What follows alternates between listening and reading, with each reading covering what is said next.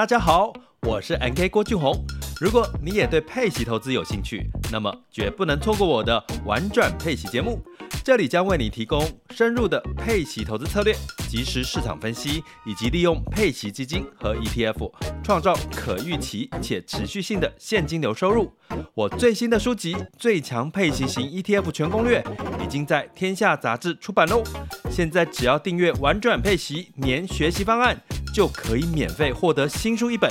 让我们一起学习，共同进步。点击叙述栏连接，立即加入。开始你的佩奇投资之旅吧！Hello，我是阅读前哨站的站长瓦基，欢迎收听下一本读什么。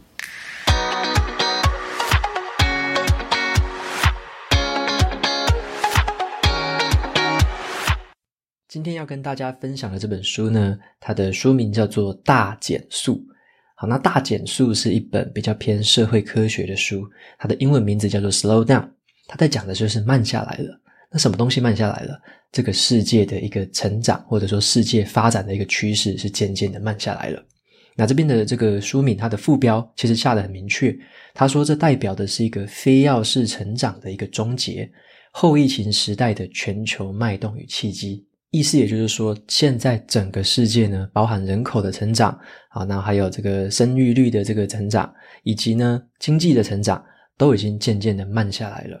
我们其实已经在这个慢下来的世界里面生活着，可是我们会有一个错觉，我们会以为世界好像一直在加速前进，这些指标好像会一直加速，一直加速。但是事实是，这些东西已经渐渐的趋缓下来，世界进入了一个趋缓减速的时代。那么，世界朝这个减速的方向发展过去，到底是好还是不好？那我们自己身为个人而言，要怎么去应对呢？这就是这本书在谈的事情。他认为说，成长的这个减速，其实会让我们引导到一个更好的世界，更永续经营的一个世界。好，那在这本书介绍之前，一样先给大家一个好康。这个纸本书的话，有抽出两本的抽奖证书，所以有兴趣的朋友可以到资讯栏里面去我的部落格文章拉到最底下，输入你的 email 就可以参加这一次的两本书的抽奖活动。那同样的，Kobo 电子书也有给大家这个折扣，它的折扣码是可以打七折的优惠，折扣码是 Waki Slow W A K I S L O W，相关的这个资讯呢，可以在资讯栏里面找到。那在这边也跟大家宣传一下，我前阵子有上另外一个 Parkes 的节目受访谈，然后呢，那个 Parkes 的节目叫做《电扶梯走左边》。有兴趣的话，可以到资讯栏里面，我附上相关的资讯。那那个节目呢，是我非常喜欢的访谈节目，主持人叫做 Jackie。那他之前访谈我的时候，我们真的是聊得很愉快，所以有点聊超过时间。本来说要访谈一小时，后来好像聊了两个多小时。所以节目呢，其实是剪成了上下两集。那最近上集已经上架了，很多朋友听完之后都密我说很喜欢这一集的内容，因为我除了聊关于我自己阅读的事情之外，也聊了很多关于我工作上面啊，或者说经营上面的一些这些这个分享。所以如果有兴趣的话，可以听一下。上集有一个小时，那下集的话应该也是一个多小时。所以最近大家可以关注一下《电扶梯走左边》这个节目。那他其实也有访谈过很多人，像我之前很喜欢他访谈嘟嘟人的一集。然后呢，他之前也有访谈好多一些创业家或者一些知名作家，所以这个访谈节目非常的棒，都是一个小时到一个半小时的深度访谈。有兴趣的朋友可以去参考看看。好，那接下来的话就回到今天这本《大减速》这本书的分享。那我想先问大家一个问题，可以思考看看关于速度方面的一些事情啊，就是你想象一下，你坐在一台这个高速前进的这个列车上面，然后它一直在加速，可是某一个时间点，有人突然踩下了刹车，然后这时候呢，你就会突然的被往前抛，因为这个惯性定律嘛，你就会往前抛。可是，在往前抛的时候，你以为你还在加速，可是你事后回想起来，才发现说，原来那个时候已经有人踩下了刹车，开始减速了。你往前被抛出去，这个感觉只是你自己的错觉。往回头看，才发现说，列车已经渐渐的慢下来了。那这个例子其实就是这本书所要探讨的，就是现在这个世界上面有很多的发展，其实它真正的趋势是开始趋缓，开始减速下来了。我们还以为说这个世界会继续加速的前进，继续加速的发展，科技跟经济会继续的爆炸。但事实上，很多的数据告诉我们，这些事情已经开始渐渐的减速。我们必须要知道的是，我们已经生活在这样一个时代。那知道了这件事情之后，对我们有什么帮助呢？我们可以做些什么事？我们未来要怎么样？对于自己的生活、工作什么的，可以有什么样的安排？什么样的想法呢？好，那这就是这本书里面会勾起我们去思考的一个问题。好，那《大减速》这本书呢，我前面有提到说它是比较偏社会科学的一本书，因为它的作者呢，名字叫做丹尼道林。好，那丹尼道林他本身是一个英国这个牛津大学的社会地理学的教授。那他研究的领域就是很广，包含了他研究很多关于住宅的这个居住方面的事情、健康的事情，然后人口就业方面的事情、教育还有贫穷的事情。那在这本书里面呢，他就透过了很多的这个统计跟研究，发现了一件我们很难察觉的事实，就是世界早已经不是加速前进了，世界是开始减速慢下来了。那这一些的这个成长开始慢下来的这些领域。包含了什么？包含了人口的慢下来了，人口的成长慢下来了，经济的成长慢下来了，那些债务啊、举债啊、学贷、跟房贷、车贷之类的这些举债的加速的速度也慢下来了，数据整个成长、知识爆炸的程度，这个速度也是那个趋缓下来了，甚至包含连科技成长的速度都趋缓下来。好，那这件事情是我们平平常比较难察觉的，因为我们通常在报章媒体上看到的会是说，哦，这个世界变得好快。越来越快，越来越快，一直加速，经济会持续加速的成长，然后科技会持续加速的成长。为什么要这么说？因为当世界真正发生的事情是在慢下来的时候，你如果说，诶，世界已经慢下来了，这个是常态，那你发这个新闻可能也没有人理你。所以说，现在很多的媒体还是喜欢说，这个世界如果说慢下来，就好像是一个开始什么经济迟缓啊，什么科技开始落后了，科技开始停滞。那作者他要讲的观点就是。其实这个趋缓跟慢下来，它不见得是坏事。某种程度上，这些东西趋缓减速下来的话，反而是一个好事。因为对于整个地球的永续经营而言，它其实是一个好的方向。甚至对于我们个人的发展或个人的生活来说，这些趋势的减缓，它慢下来，反而对我们来说是一件好事情。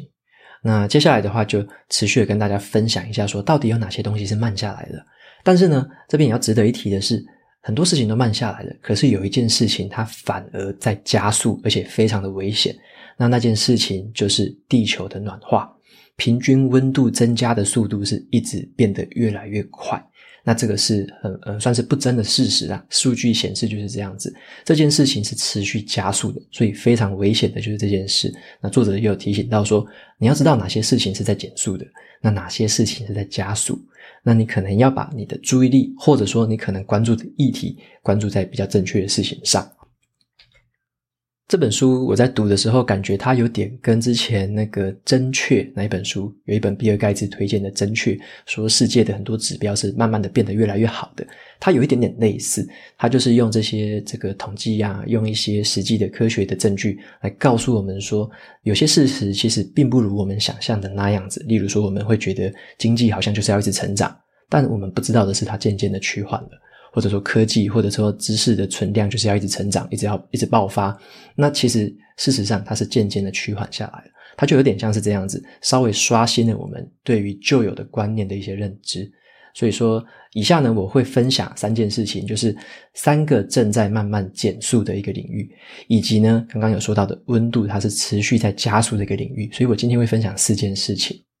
那么今天我在节目里面分享的这些内容呢，我会比较建议的是，书里面它有六十七张的图表，里面有非常好的图。那这些图呢，其实作者还有在他网站上面把它做成动画，所以有六十七张的动画。我在我的部落格文章里面引用了其中的几个我今天会提到的东西。那如果有兴趣的话，其实可以去参考部落格文章里面的那一些动画图。其实搭配动画图来看，会对这本书有更深的理解。因为当初我在读这本书的时候，会觉得有点吃力。书里面的图它是静态的。但是我后来找到了作者他的官方网站，有免费而且是公开的动画图之后，我读起来就觉得非常的生动，然后就可以理解说什么叫做加速，什么叫做减速。然后呢，这本书里面还有一个观念是说，这个其实世界的发展很多的时候是一个钟摆效应啊。钟摆效应就是说，像你可以想象一个钟摆，它摆荡从高点哦，高点是这个速度零的时候，摆荡下去到最低点的时候，那个速度最快。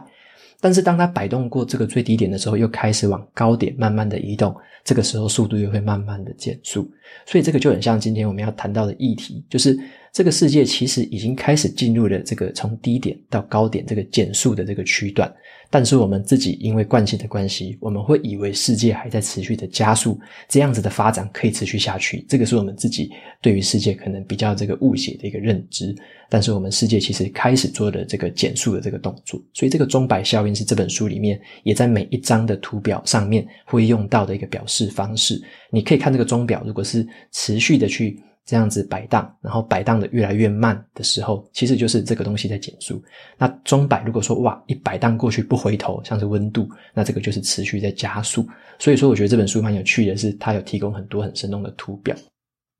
那么接下来呢，我就分享三个关于说什么东西是开始趋缓下来的。那第一个是叫做人口的数量还有生育率，人口数量还有生育率，这个是开始趋缓下来的事情。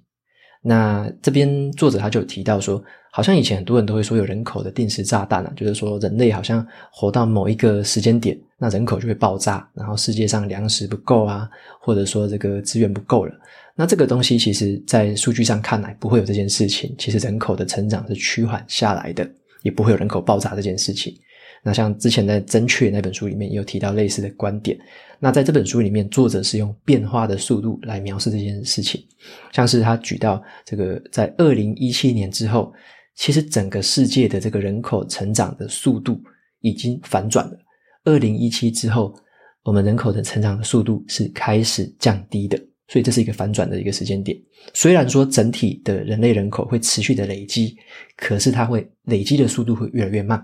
那么根据作者的统计，还有他的预测，他认为呢，在二零九零年的时候，世界的人口大概会落在九十亿左右，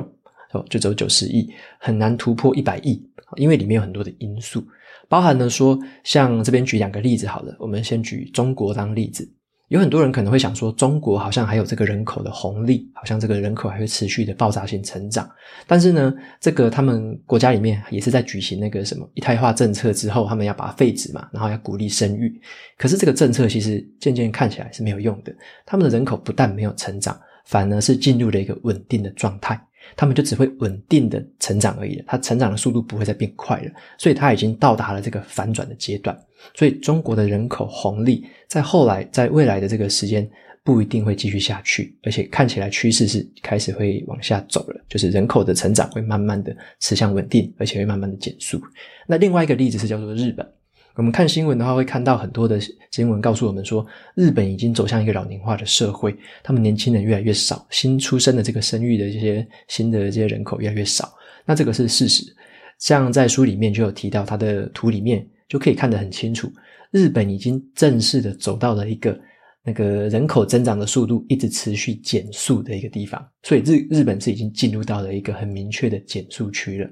那么作者他就有提到，除了中国跟日本之外，那其他世界各地的国家呢，包含一些第三世界的国家，它是怎么样的一个状况呢？其实比较成熟跟先进的国家，像是北欧的国家，他们都已经跟日本一样，走向了一个这个人口成长是减速的一个区域。那么大部分的国家是进入了一个稳定期，那还有更多的这些发展中的国家，他们也即将进入一个稳定期。虽然说现在看起来还有人口增长的速度在加快。可是他们也即将进入了稳定期，所以纵观全世界所有的国家起来，会发现说人口的这个成长的一个转折点已经出现了。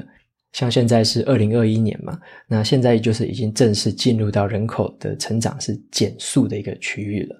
好，那再来谈另外一件事情，叫做这个生育率，跟人口一样，生育率也是全世界各地持续的在降低。那有几个主要的因素，为什么会这么低？其实。当然，一个最主要的是公共卫生的进步，然后婴幼儿的死亡率一直在降低，所以很多人就可以少生几个小孩子，因为他不用生那么多。以前是这个死亡率很高，所以要生好多个，那看哪一个可以活下去嘛。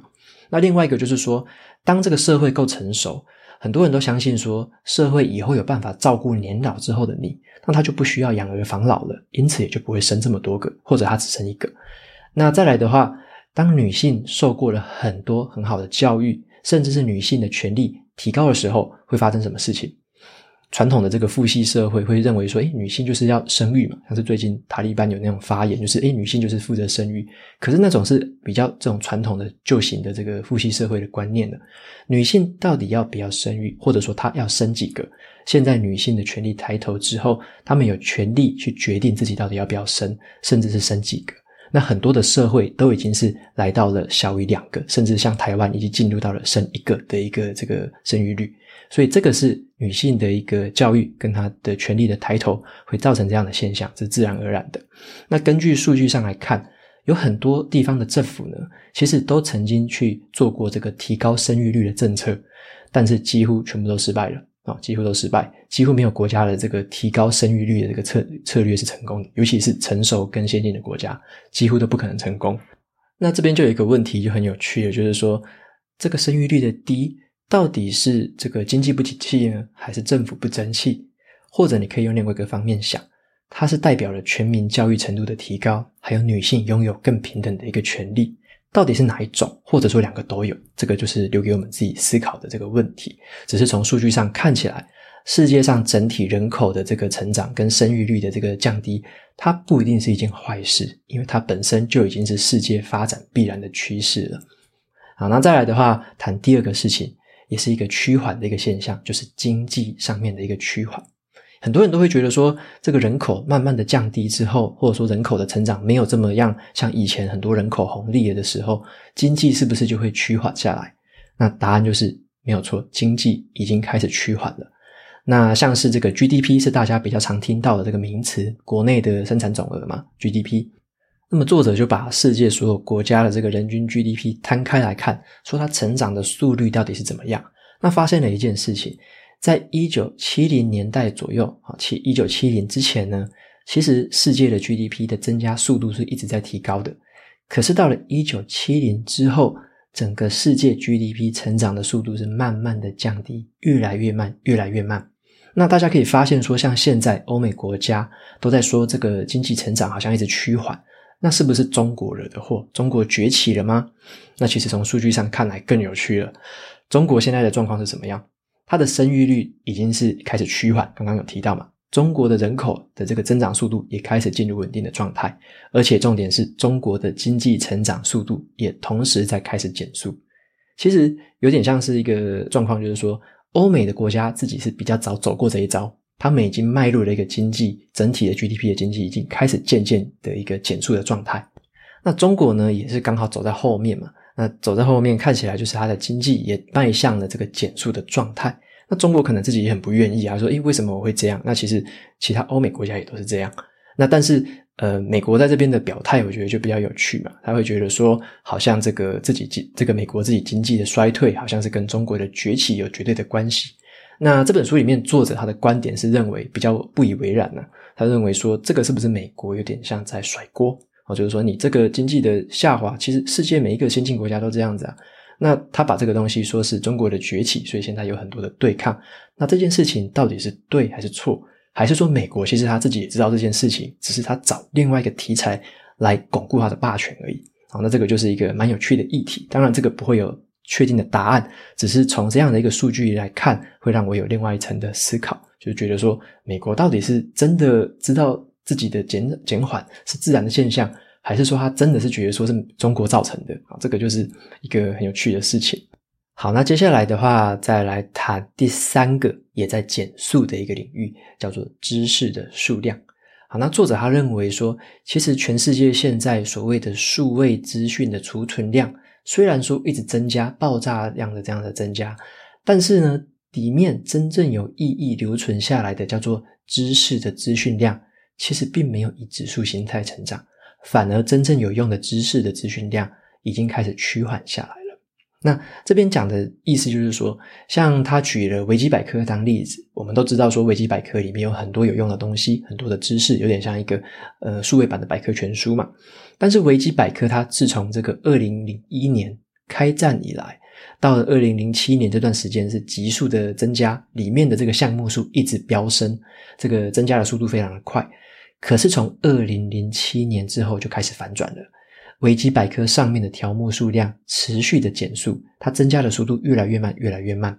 虽然到了二零一九年有超过了六百万笔的资料，但是作者他就提出一个很有趣的观察，他说，根据这个统计，全世界的人对于感兴趣的事情大概是在一百万到两百万之间。哦，那所以说，维基维基百科已经累积到了六百万的数量，后面有很多其实是人们其实不太感兴趣的事情，就像最近增加了一些条目，都是单纯只有标题跟一行文，里面没有任何内容。虽然维基百科的条目数增加了，可是里面真正的资讯含量还有它的知识含量是没有真正增加的。反而呢，要回来思考，就是说，世界整个数位资讯的持续的爆炸性的成长，是因为可能好复制嘛，好传递吧。好储存嘛？那这样的情况造成的资讯量很好的爆炸，可是里面真正有价值、真正的真金白银到底有哪一些？他们的成长，这个知识的成长量其实是开始在趋缓的。好，那这边的话，其实还有提到作者还有研究另外一个东西，叫做书籍。书籍的这个新书的数量，其实也在持续的减缓。所以呢，作者他就认为说，这个新的知识的数量啊，或者说新的想法产生的速度，其实都渐渐的在减缓下来了。那他就觉得说，这是一个越来越没有新东西的资讯洪流。那我自己也在反省是说，我们到底要去追寻更多更多的资讯，还是说到底要精挑细选，去芜存菁呢？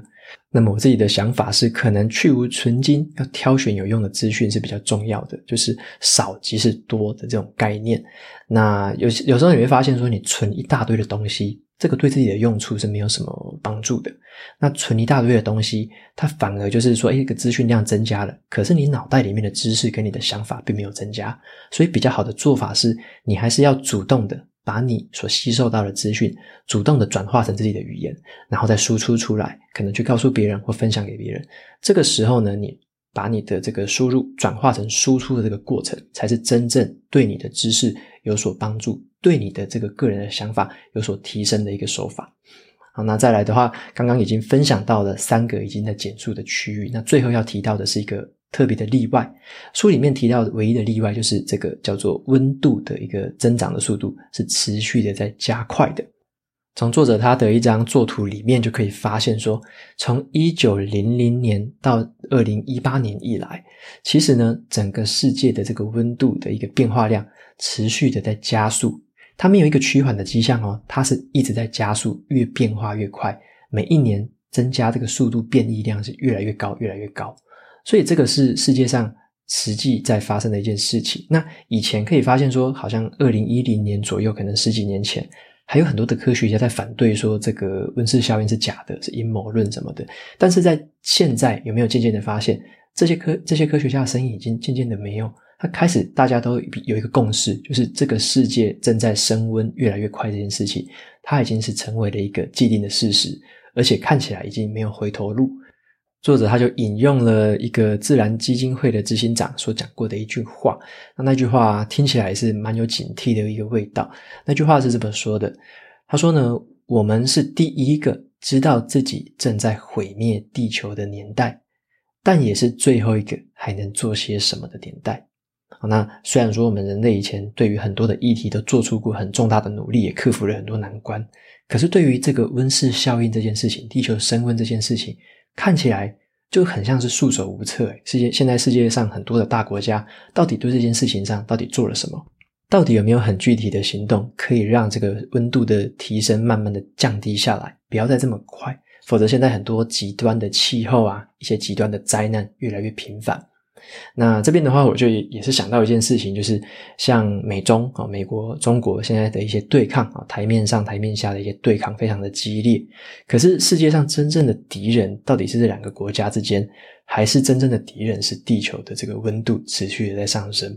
那我们到底有没有把资源用在正确的地方？所以有时候就是会看到一些新闻，会有一些感叹，就是美国跟中国现在的这个对抗非常的激烈嘛。那到底美国是要成为一个老大哥的话，那他是要带领人类去对抗中国呢，还是带领人类优先面对这个温室效应这个最大的敌人？那当然，他可能两件事情都有在做，可是他可能资源现在放在某一个地方特别多。好，那以上呢就是今天分享的这四件事情，那包含了三件是减速的，包含了这个人口的跟生育率是在减速的，然后呢还有这个经济的成长也在减速，以及呢，真正的这个知识的含量，可能它的成长也是在减速的。那么加速的有什么事情？就是温度的变化，还有温度的提高是一直在加速的。那么最后总结一下这本书哦，大减速。里面那些图表很生动，很有趣。嗯、呃，不过它的书本本身呢，文字的部分，我觉得读起来会有一点点像是那种论文的那种感觉，因为它用了很多的数据，用了很多的趋势在描述，所以书本读起来，我觉得没有这么样的好读。哦，就是它的故事篇幅的比例相对少一点，比较多的是一些事实跟客观的一些阐述，所以读起来是有点吃力。所以我自己的话是花了蛮多的时间来整理跟消化这本书的。那反正这本书的一个核心精神就是这样：人类过去呢，生活的环境其实大部分都是停滞或者说成长是很慢的。那么在近代，我们只是遇到了一个例外而已，就是因为资本主义还有这个科技爆发跟工业爆发的这样的一个成长的一个速度非常的快，所以让我们以为说我们坐在这班加速的这个高速列车上面可以一直开下去。但事实上呢，要跟地球永续的发展，跟我们人类要回归所谓的这个稳定跟平衡的这个状态，当然需要的会是一个减速的一个方向。所以世界正在往减速的方向正在发展中。那么作者就有提到说，我们可能要调整我们自己对于未来时代的一个期待的感觉。我们可能还会落在以前的思维，就是说我可能会觉得以后的时代要变得越来越快，然后新的产品会越来越快的推出，然后呢，越来越多这个好的功能或越来越革命性的东西会很快速的出现。但是事实上是完全相反。真正革命性的东西，真正非常大的一些变革，很大的一些生活模式的转变，它出现的速度会越来越慢。像是现在可以看到 iPhone 十三刚推出嘛，包含我自己也很失望，说，诶，怎么还是这些功能？就是好像这种老梗，然后没有新的东西，这种感觉就越来越强烈。但是作者说，这种现象是自然而然的，它本来就在趋缓当中，本来就在减速。所以你可以做的事情是，说不定你要降低一些你自己的期待，说不定你要慢下自己的脚步，调整自己的步伐，去仔细的思考，在这样子即将迎来的这个时代，有什么事情是真正重要的？是什么事情是未来不会改变的？那些事情或许才是你真正重视、持续去追逐、持续去调整人生方向的地方。那么我自己读完这本书之后的感触就是说，那未来什么东西不会变呢？未来其实跟你自己的亲人啊、跟朋友、跟家庭相处的快乐时光是不会变的。那那一件不会变的事情，就值得我们自己放下脚步，把自己未来生活的这个方式，或者说未来生活的重心、未来生活的目标，围绕着这个去打造。或许这个方式呢，才能帮我们打造出自己理想的生活。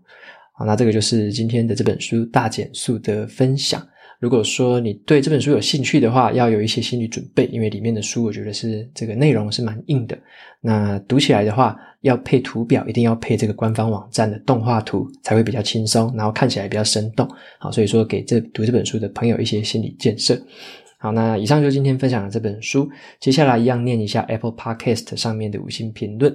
今天留言的一个听众叫做 Jason Chen 四五六，好，他说很棒的 Podcast，谢谢瓦基。那第二个听众叫做 Hero J Ju，他说呢，听瓦基说书很享受，瓦基的声音有让人心情沉静的力量。今天听了《仁慈》这本书的上半集，跟瓦基一样，打破了那一些以往实验结果灌输给我的观念，那更能支持我自己认为人性本善这样子。那期待下半集，已经把这本书收进书单。